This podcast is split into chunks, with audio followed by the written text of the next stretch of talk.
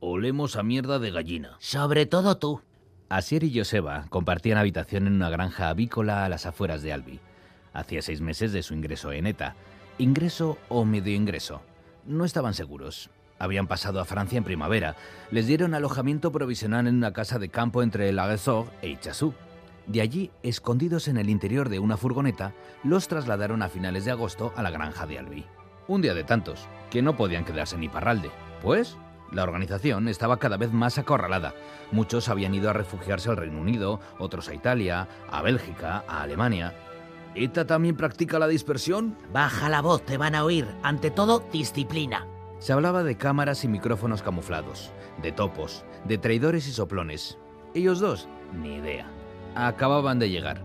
Eran por entonces dos novatos desconocidos por la policía. El uno de 21 años, el otro de 20 Venían de pueblos vecinos de la provincia de Guipúzcoa. No hablaban francés, no tenían experiencia en el manejo de armas, pero sí mucha ilusión. ¿Somos de ETA, sí o no? Estamos en camino. Tantos meses y aún no hemos aprendido a usar un arma. Se nos va a dormir la mano.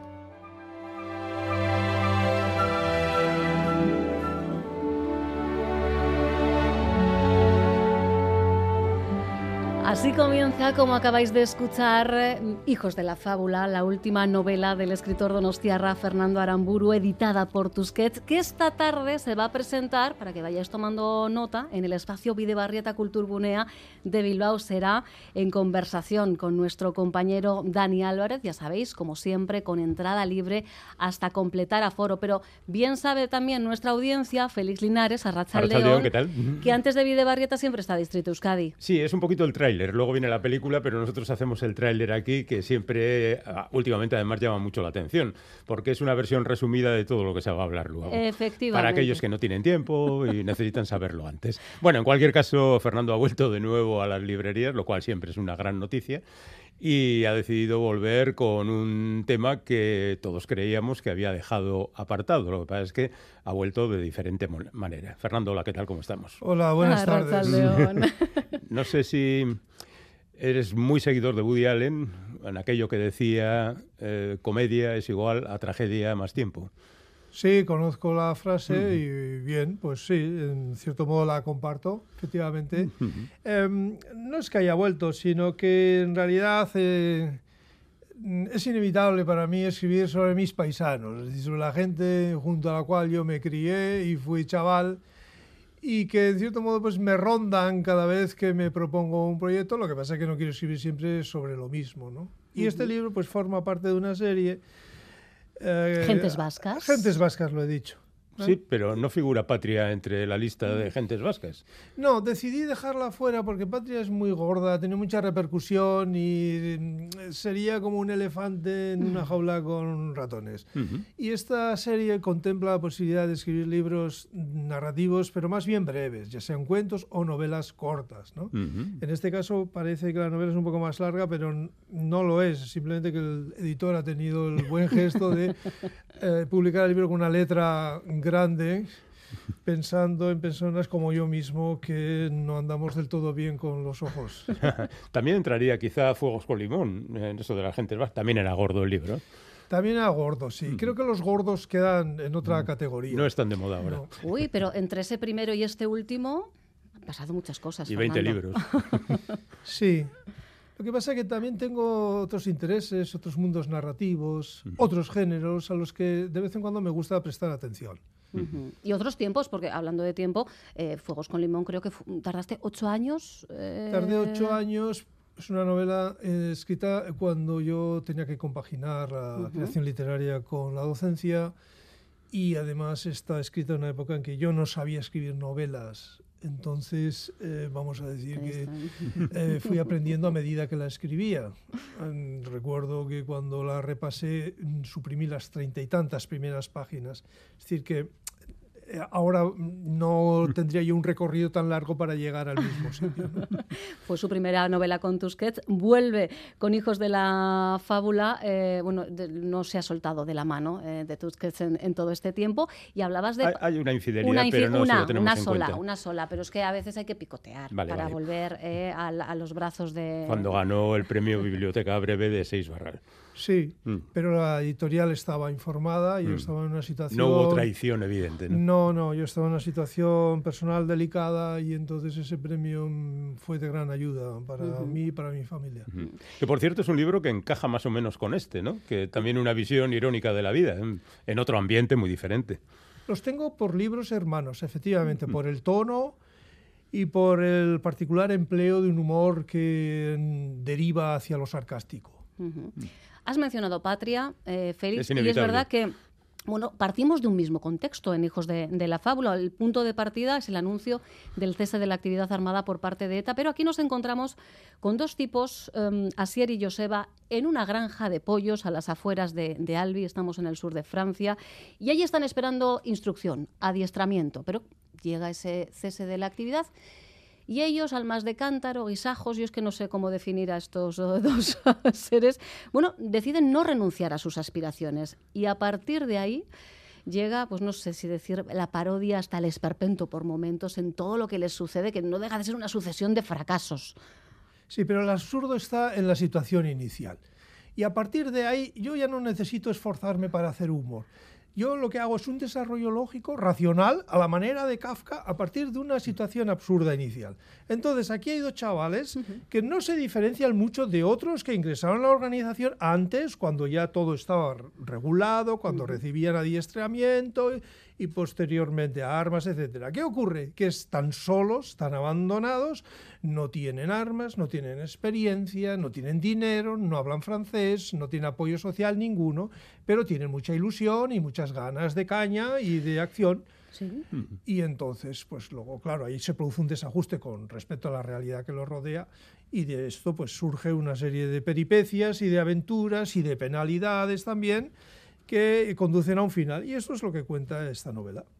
¿Era algo previsto el recorrido de estos dos personajes o te dejaste llevar? Aquello de yo pongo a estos dos aquí en la granja, luego los mando para aquí, para allá, recorren el río, se van a Toulouse, Acaban, acaban en Zaragoza, pues, y más. de Zaragoza.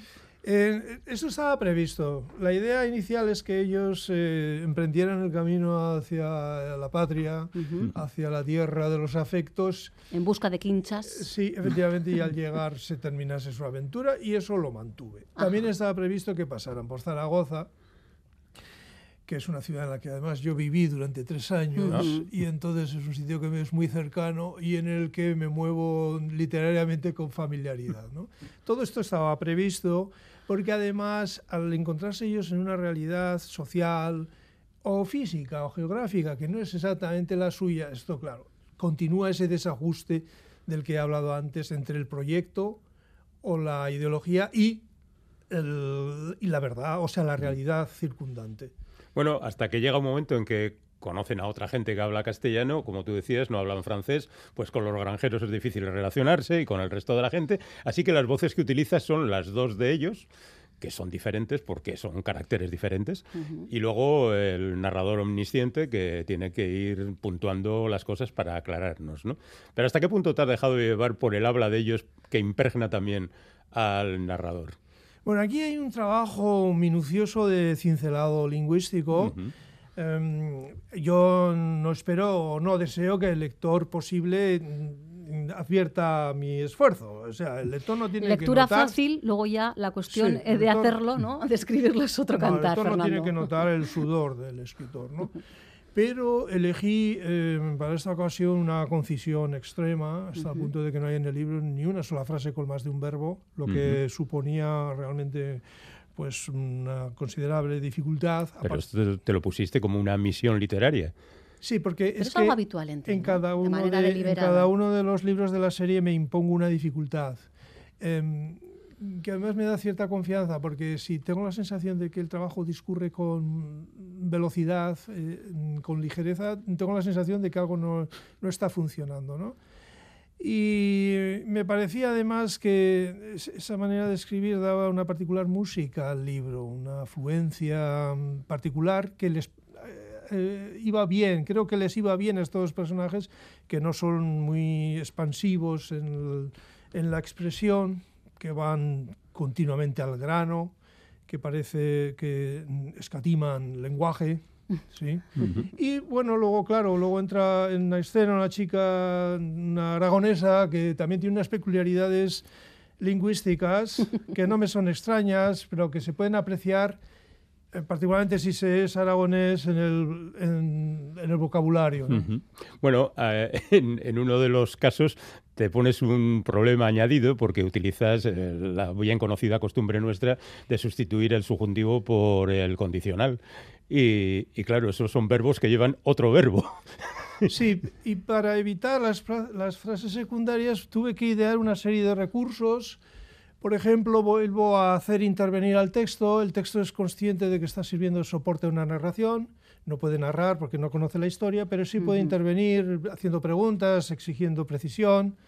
Eh, y eso, o pues, ¿no? Y entonces, mm. eh, al responderle, eh, yo evito pues frases complejas, con subjuntivo, etcétera, y otra serie de recursos, porque tampoco era cuestión de convertir la novela en una sucesión larga de telegramas. Bueno, les va muy bien a los dos protagonistas, porque maestros, no, el tema de la concisión en las frases, porque ah, maestros de la oratoria, pues no son ninguno de los eh, dos, ¿verdad? Hablabas de la presencia de, de esa mujer, de María Cristina, que es curioso, eh, ¿no? Cómo em, la verdadera aventura empieza cuando lo conocen, a pesar de la misoginia particularmente de Asier, porque ¿qué le ocurre a Asier con las mujeres? No, yo no creo que sea misógino. Por supuesto que en el texto no se hace esta afirmación. No, no, no. Yo creo que este muchacho, que nos cuenta además eh, algunas escenas de su vida familiar, viene de una familia con una madre muy poderosa. Mi impresión es que es más bien un reprimido, un hombre, un joven con mucho miedo a las mujeres. Solo traemos problemas, dice. Sí, y procura evitarlas y en todo caso ellas y en realidad todo lo que tenga que ver con los placeres de la vida, las diversiones, las distracciones, le parece que distraen de la lucha, que es su verdadera, su verdadera eh, obsesión. Ahora bien, quien esté familiarizado con mi literatura sabrá que en cuanto un personaje se expresa negativamente sobre las mujeres, no faltan muchas páginas para que entre una mujer en escena que, le, dé, que le dé una lección. Lo mismo para los militares también, que en Zaragoza hay muchos. Hay muchos y tienen hijas que quizá les salgan rana, como es el caso.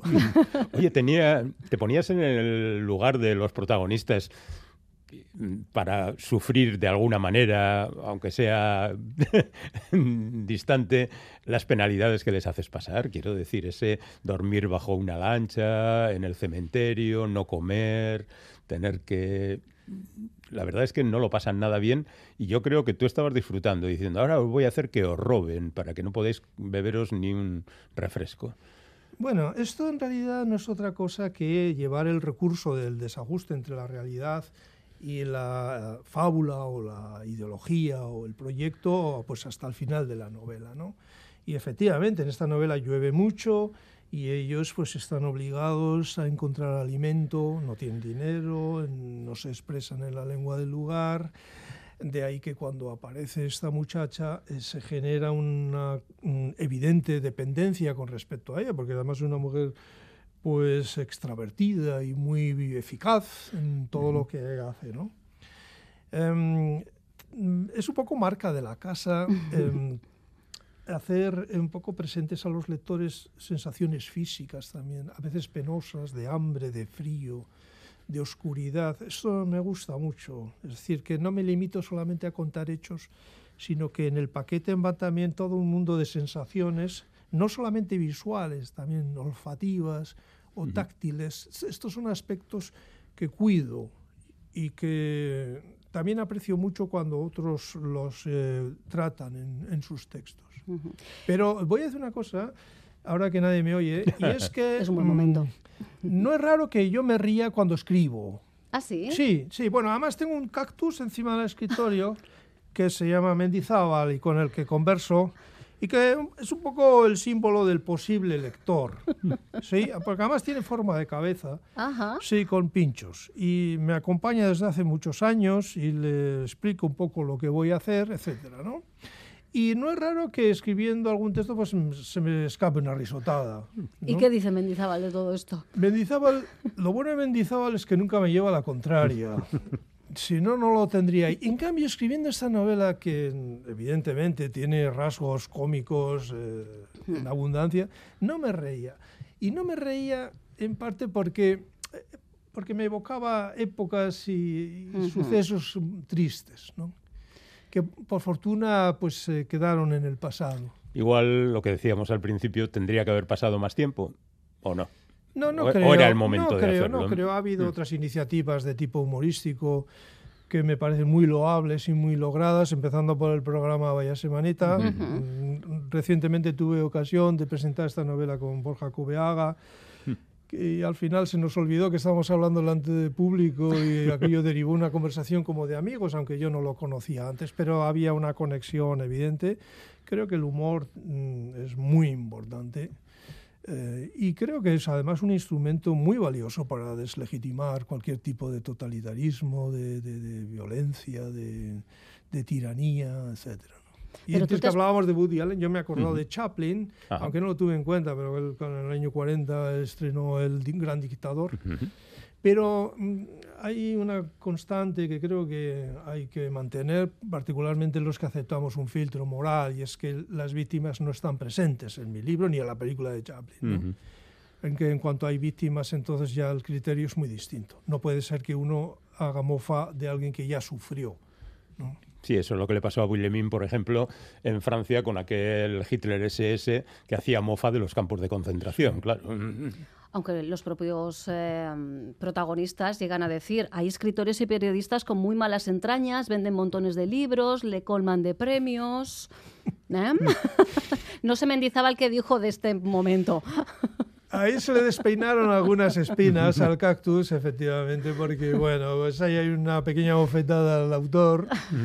Eh, cada vez que Tú te- aludo... ya ya te, la, te la das previamente, ya eh, Sí, bueno... vaticinas ya- lo que está por venir, Fernando. Sí, sí, ya, ya sé. De hecho, yo mismo yo podría escribir las reseñas negativas sobre mis libros que espero de ciertos rincones ideológicos. Las podría escribir yo mismo, ¿no? De manera, pues es una novela maniquea, los personajes planos, el escritor que vive en Alemania y no tiene información suficiente. Eh, no sé, una novela desde la perspectiva españolista, todo esto me lo sé de memoria. Y es que además si me faltase, mm, no sé, me quedaría un poco como incómodo, como algo, algo me faltaría.